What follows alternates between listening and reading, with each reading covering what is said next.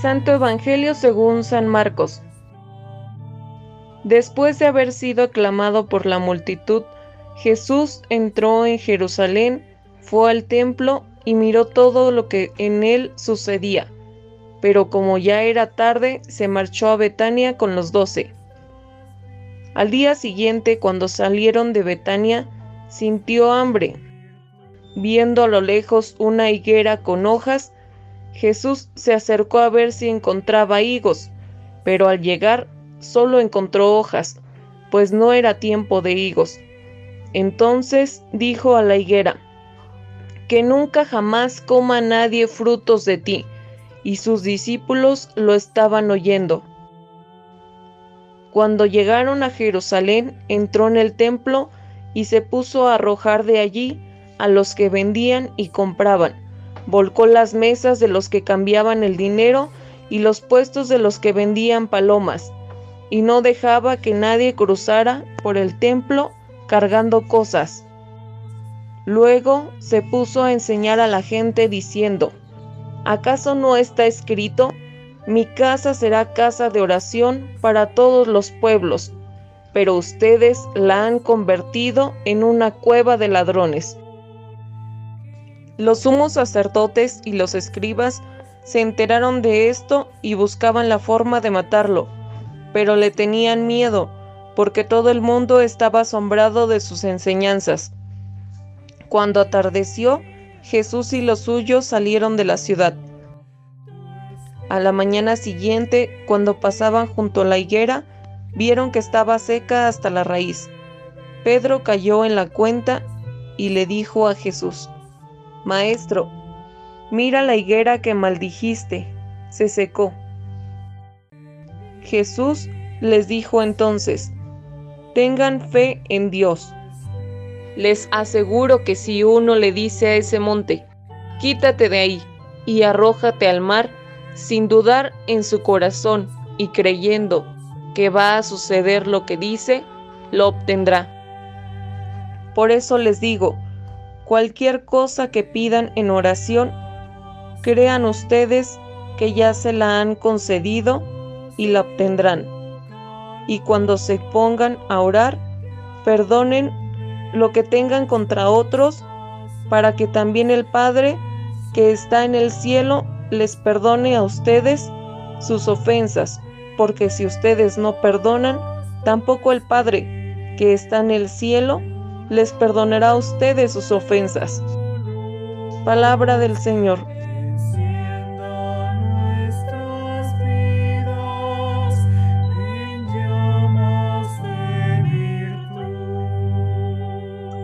Evangelio de San Marcos, capítulo 11, versículos del 11 al 25.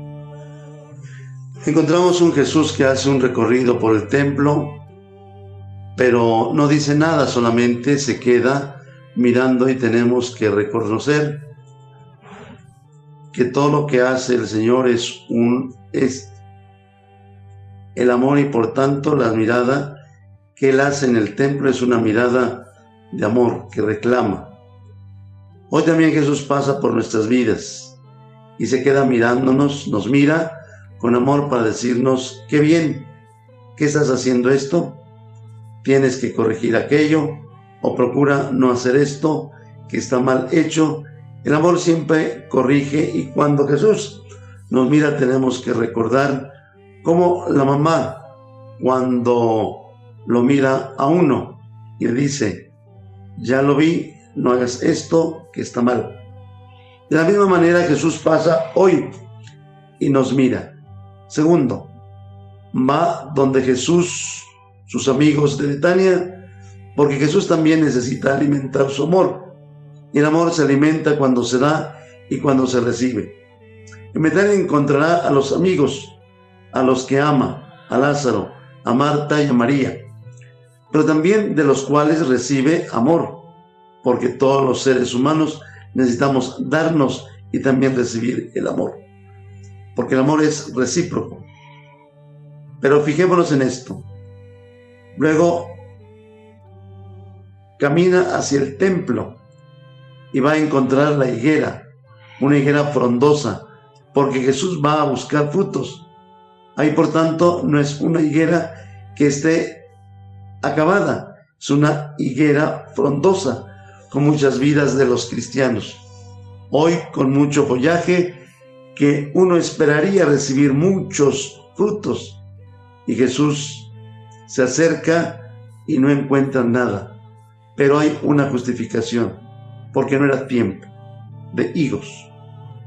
A veces creemos que ese proceso de caminar con el Señor aún no es tiempo de dar frutos. Y yo quiero decirles algo que es muy exigente, pero que brota de la palabra de Dios. El camino de la evangelización es el camino del amor, donde abro mi corazón para dejar llamar por el Señor, para amarlo a Él, a mí y a los hermanos. Y el amor, desde el primer momento, ya comienza a producir frutos porque el amor no conoce quietud. Por tanto, no hay disculpas para decir, es que todavía no es tiempo de que esté dando frutos. Tal vez después, cuando aprenda más, cuando vaya a cursos bíblicos, cuando entienda más la palabra de Dios y comience a dar frutos. Solamente basta con abrir el corazón para dejarse amar por el Señor. Y ya el amor comienza a producir frutos en cada uno de nosotros. el Señor se encuentra con la sorpresa de que esta higuera que no tiene nada, será que si Dios pasa hoy por mi vida, busca frutos, no encuentra nada, o tal vez encuentra unos frutos pequeños o empedernidos o encuentra frutos buenos? Esa es la primera pregunta. ¿Qué tengo que hacer en este momento? Segundo, Jesús entra al templo y encuentra un desorden. Jesús comienza a voltear las mesas, como a tratar de decir que saquen esto de ahí, pero también deja una parte para que ellos lo hagan. Hoy siento que Jesús pasa por mi vida, me mira con amor y me corrige. Segundo, siento que Jesús pasa y reclama frutos porque Él, mi amado, espera frutos que yo lo ame. Tercero, Jesús viene a mi vida y viene a la vida de cada uno de ustedes. A organizarlos al cruzar de nuestra vida aquello que no podemos sacar con nuestras propias fuerzas. Pues a mí nos pide que hay cosas pequeñas y nosotros podemos expulsar del corazón y tenemos que hacerlo. Cuarta enseñanza de Jesús a orar. Él dice, tengan fe, de modo que cuando pidan estén convencidos como si ya hubieran recibido.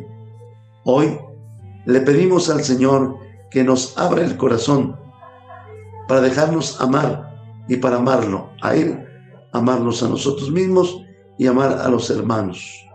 Pero tenemos que estar seguros de que Cristo nos escucha, que Cristo no es una ilusión, que Cristo es una realidad, que viene a transformar nuestras vidas. Que tengan un día muy feliz.